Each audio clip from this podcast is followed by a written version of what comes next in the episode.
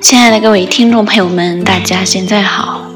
今天我想和大家分享的是“妄动易坏事，百忍能成精”。老子曰：“知常曰明，不知常妄作凶。”这段话一直以来被认为是老子哲学中极重要的部分。他告诉人们，人生中遭遇不利状况时，切不可妄动，否则乱了章法，做出不理智的行为，后果可能会更糟。老子五千言之所以经久流传不衰，其原因之一就是在于言简而意无穷。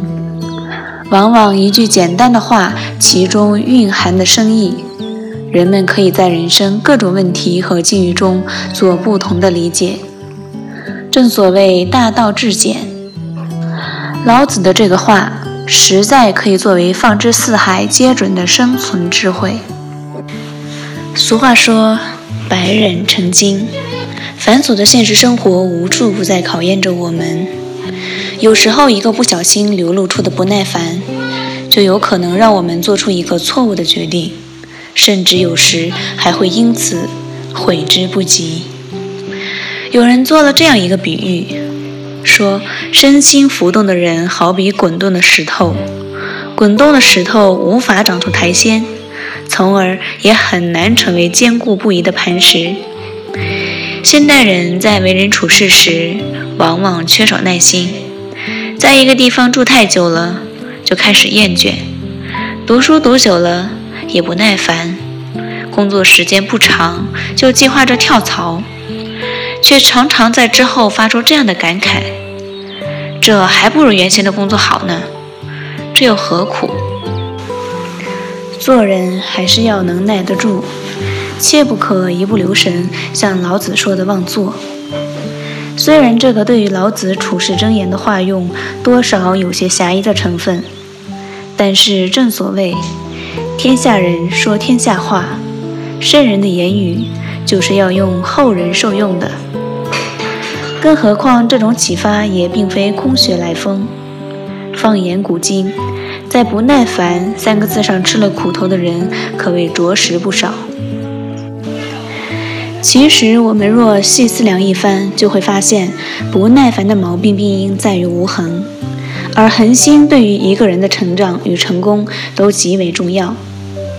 俗话说：“有恒为成功之本。”无论做任何事情，恒心都是不可缺少的。如果不耐烦而没有恒心，即使掘井九仞，如果不再继续，仍然没有水喝。所有的努力到最后都会功亏一篑。持之以恒的人会在人生的后程发力，经过长时间的积累，厚积薄发，往往笑到最后。人生的定论并非单纯是由个人禀赋决定的，一个人只有保持坚毅的决心，付出努力，才能一步步接近成功的终点。从古至今。所有追求成功的人都必然付出长久的努力。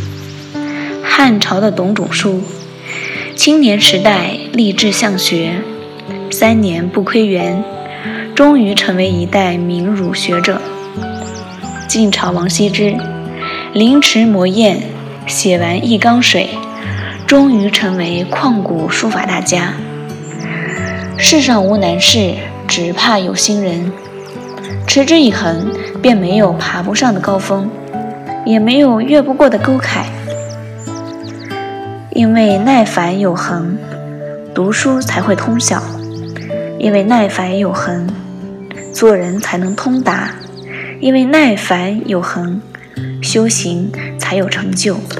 所以说，耐烦、冷静不坏事。张良原本是一个落魄贵族。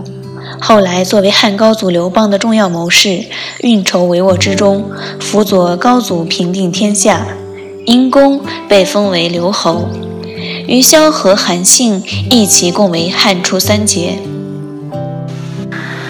张良年少时因谋刺秦始皇未遂，被迫流落到下邳，一日，他走到齐水桥上散步，遇到一位穿着短袍的老翁，近前故意把鞋摔到桥下，然后傲慢地差使张良说：“小子，下去给我捡鞋。”面对老人的侮辱，张良愕然，不禁心中有些不平，但碍于长者之故，只好违心地下去取鞋。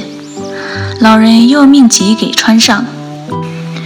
饱经沧桑、心怀大志的张良，对此带有侮辱性的举动，居然强忍不满，膝跪于前，小心翼翼地帮老人穿好鞋。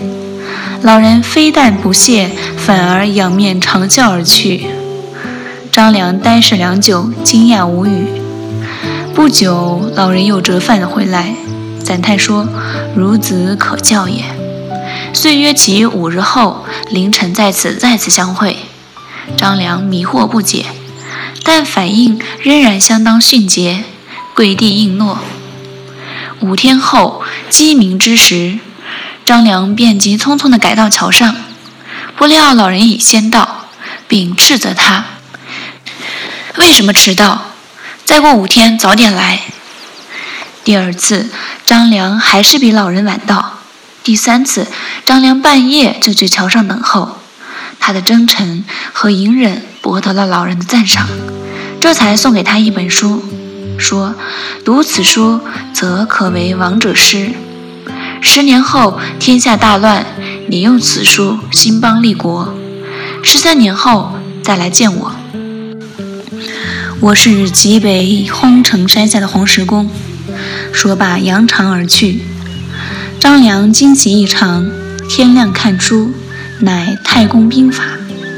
从此，张良日夜诵读，刻苦钻研兵法，俯仰天下大事，终于成为一个深明韬略、文武兼备、足智多谋的智囊。张良的隐忍和恒心，让他最终获得了黄石公的馈赠，也因此成就了自己的事业。试想当初，他若是耐不住黄石公的烦，那么，何以得天下奇书，得以成就一番事业呢？每一条人生路都是处处充满着不确定的障碍，等于满地荆棘，都是刺人的。普通人的看法，荆棘丛中下脚非常困难，但是一个有耐心和恒心的人，并不觉得太困难，充其量被刺破而已。最难的是什么呢？不妄作，耐人所不能耐，坚持人所不能坚持。在这繁琐尘世里，守住理智，不乱章法，这是任何一个要在这个俗世里立身生存的人所必须修炼的本领。好了，我们今天的分享到这里就结束了，感谢大家的聆听，我们下期再见。